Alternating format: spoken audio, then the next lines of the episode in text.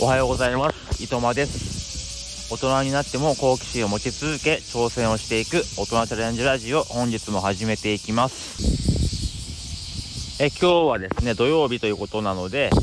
お家では収録できません。え、いつものように、外で撮っていますので、まあ、セミの音とかね、え、風の音がちょっとね、入るかもしれませんが、え、ご了承ください。いや、本当にね、夏真っ盛りってことで、セミがね、賑やかですね。はい。で、本日のお話ですけども、え教員が選ぶ学校ドラマベスト1はこれだという話をしたいと思います。あの、金曜日にね、ベスト3、2を発表して、まあ、翌日に次の放送をしようと思ったんですけど、まあ、昨日はちょっとね、あの、長男が学校休んでて、あずっとお家で、あの、宿題とか自由研究をしたり、えしているっていう関係で、なかなかというか、全然あの、まあ、自分がフリーになる時間っていうのが、まなかったので、ま取れませんでした。ということで、えー本日8月5日土曜日ですけども、えーセミの声に負けずに、えー教師ものドラマ第1位を発表したいと思います。で、あの前回の放送で、あのコメントでですね、まあ、1位はね、何でしょうかってところで、いろんな候補を出してくださいました。えありがとうございます。で、まあそこでね、え上がってきた学校ドラマですけども、えまず、極戦。えその次、え女王の教室。え次はですね、スクールウォーズですね。あと次は最後、え教師ビンビン物語。まあ教師ビンビン物語を挙げてくれる方が、まあ、数名いらっしゃいましたね。さあ、えここに正解はあるのでしょうか？というところですけども、残念ながらこの中には正解はありません。えーまあ、極戦はですね、まあ、見てましたね。何シリーズかあったけど、多分最初のシリーズだったかな。え仲間由紀恵さんがやってるドラマで、まあね、あの、お家がね、まあ、極道なんですよね。まあ、極道のお家で育った女の、ね、人が、まあ、教師をやるっていうドラマで、まあ、最終的にはね、あのドラマの最後には必ずこう、盾、戦うシーンがね、あるんですよね。あの、メガネをかけた極戦ことヤンクミがですね、あの、メガネ外して結んでるね、髪の紐を解いて、こう戦うみたいな、そんなね、話だったんですけどもね。まあ、バトル系の教員ドラマですよね。まあ、GTO に、まあ、近いというかね、そして破天荒系のドラマですよね。はい。えーその次、えー女王の教室。えーこれはに、これも日テレ系ですね。え天海祐希さんが、や、教師役の、ドラマだったんですけども、あのこれ見てましたよ。ますごいね、あの厳しい先生なんですよ。まあ小学校の先生なんですけども、もう絶対笑わないとか、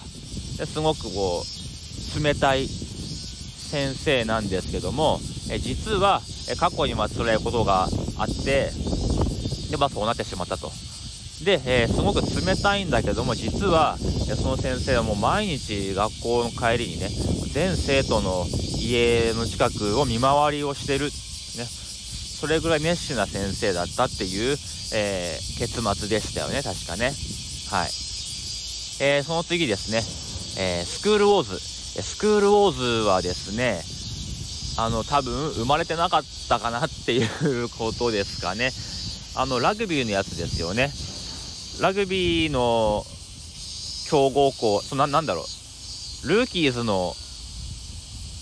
ラグビー版みたいな。そう、ルーキーズもね、いいですよね。あの、不良たちが甲子園目指すっていうね。佐藤隆太さんがやってるやつですね。で、もともとはジャンプの漫画で、あの、ロックでなしブルースっていう漫画とかね、あと、べしゃり暮らしっていう漫才の漫画書いてあるあの、森田正則先生の作品ですね。はい。川藤先生っていう、えー先生が、まあ、不良たちを甲子園に連れていくっていう、あの、生徒の名前が全員阪神の選手の名前だっていうね、そういう漫画でしたよね。はい、まあ、あれも見てましたね。映画を見に行きました。でも、あれでもなかったですね。えその次、え教師ビンビン物語ですね。知ってます？教師ビンビン物語。あのー、見てたというか、多分これね、歌は知ってるんですよ。田原俊彦さんの歌なんですけど、それは有名なんですよね。あれ、小学校の先生だったかな？なんかこう、うん、金曜か土曜日の、なんか8時ぐらいにやってたのを見てたような気がする。そんな感じです。小学生でしたね。見てたかな？なんか小学生相手にトシちゃんが、が頑張ってるみたいな、そんなあの記憶はありますけどもね。まタイトルがすごいですよね。何がビンビンしてんだろうみたいな。ね。はい。えー、ということで、えー、第1位の発表をしたいと思います。えー、第1位はこちらです。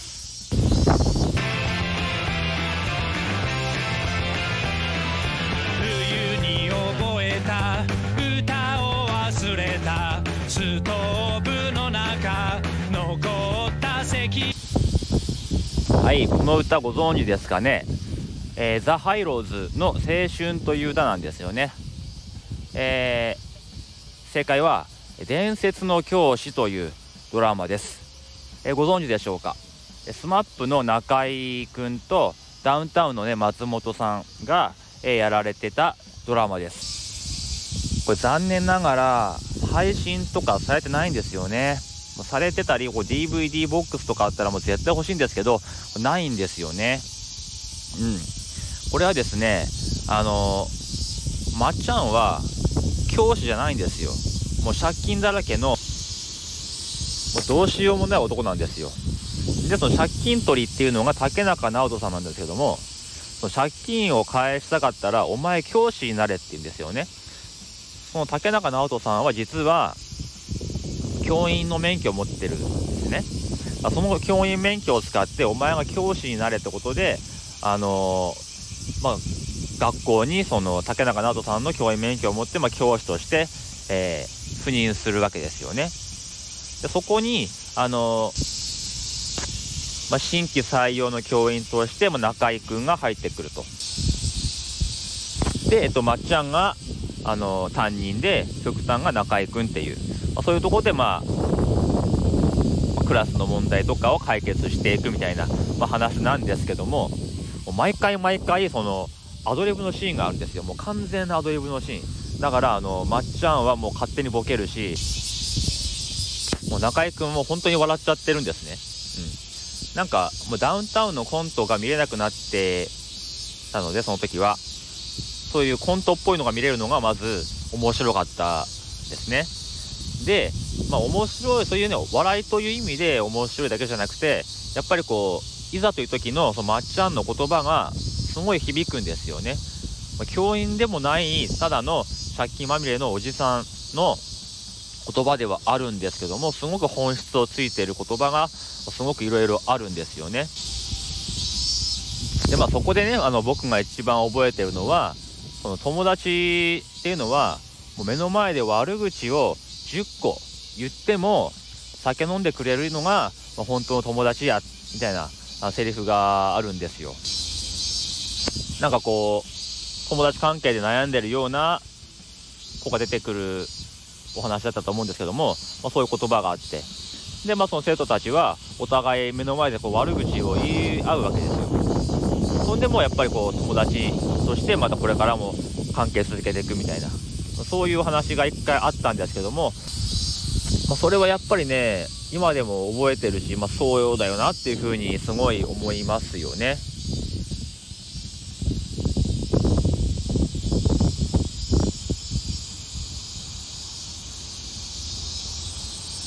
もともとね、まっちゃんが大好きだっていうのもあるんですけど、まあ本当にね、笑いという意味での面白さと、そうじゃなくて、あの、心に響くようなセリフがこうズバッと入ってくる。そういうね、いろんな要素が含まれた、え、ドラマでですね、まあ、未だにこれがね、ナンバーワンですね。で、あの、前回も話しましたけど、あまりに好きすぎると、自分もね、そのドラマのオマージュというかね、パクリをしてしまうっていうのがあってですね、こうもちろんこのまっちゃん難波先生の真似をしたことも実はあったんですよ、まあ、今だから言えますけどもね。ある回でこういじめの回があったんですよね。それを解決するためにまっちゃんがどうしたかっていうといじめ当番制って言うんですよ。今日からいじめ当番制出席番号順に今日からお前はいじめられっ子明日はお前がいじめられる。でだから、えー、その日になったらもう全員でこいつをいじめろって言うんですよね。まあ、もちろんこの意図はいじめられてるやつの気持ちを別れとかいじめたくないのに、あのー、いじめに参加してしまう。そういう気持ちをしっかり味わえということなんですよね。まあ、これと同時にいじめは絶対になくならないって言葉も言ってるんですよね。いじめは絶対なくならないけどもいじめられてるやつの気持ちとかそういう関わる気持ちを理解はしろよっていうことです。で、これを一回自分もね、やったことがあるんですよね。もうあまりにひどいことがやっぱりあって、クラスの中で。でも本当これも時効なんで言いますけど、ものすごくね、あの、ひどいことをする生徒がいたんですよ。クラスの中でね。もうみんな嫌がってて。うん。だから、いじめ当番制とは言わなかったですけども、もう、あいつのことをみんなで無視していいから相手にすんなってことはあの言ったことはね実はあるんですよね一回あいつにもそれ味合わせてやろうよってことで言ったことはあります本当に若い頃ですね。でも今思うとこれはいい方法じゃないですよね。やっぱりこういじめてる子にもとか悪さする子にも人権はあるわけで、まあ、その子のねその子はやっぱ傷つけちゃいけないですよね。いくら悪いことしてるからって言ってもじゃあ他の人がねその人あの傷つけていいかって言ったら、まあ、そうじゃないから、まあ、この方法は今思うと違うなっては思います。うん、まあ、ただね僕も小学校6年の時に担任の先生にこれをやられたことがあるんですよね。まあ、ちょっとね、友達に意地悪をしちゃったことがあったんですけども、まあ、その気持ちを分からせるっていう意味で、一日中先生にいじめられるっていうことをね、あのー、させられたことがあったんですよ。も1時間目から6時間目まで全部授業を潰して、あの、黒板の前に立たせて、僕のことをね、あの、いろんな方法で嫌がらせをするんですよね。で、他の子たちはずっとそれを見てるみたいな。もう屈辱でしかないですよね、今考えるとね。でもね、僕は、あれですごい反省したんですよ。まずいことをしたなっていうのと、うん、やっちゃいけないなっていうことがね、僕は、それがね、いい方向に働いたかなと思うんですけど、やっぱりいい方法じゃないですよね。多分、今それやったらもう大問題ですよね。でもその先生のことは全然恨んでないし、今でも好きな先生です。というか、来週帰省、帰省するんですけども、えー、お酒飲みます、その先生と一緒に。だからその時にね、あの、あれ良くなかったよね、先生ってことは、あの、言おうかなって思ってますよね。あれ今やったら大問題だよねってことは、言おうかなと思ってますけどね。はい。また今日もね、ちょっと長くなっちゃいましたけども、まあ、こんな感じです。まあ、教員長くやってると、まあ、そういうドラマ見ても最近はね、あのー、心に響かないというか、や、これはねえだろっていうふうに思っちゃったりする気持ちが出ちゃって、まあ、こう、純粋な気持ちというかね、そんな感じでドラマは見れないんですよね。だからこうやってランキングつけても、自分がこう10代の時に見てたドラマが出てきたんですよね。教員になってからもそういう教師ドラマはあったと思うんですけどもやっぱり現場目線で見ちゃうからちょっとね現実離れしてる瞬間とか見ちゃうとこう冷めちゃう感じがあって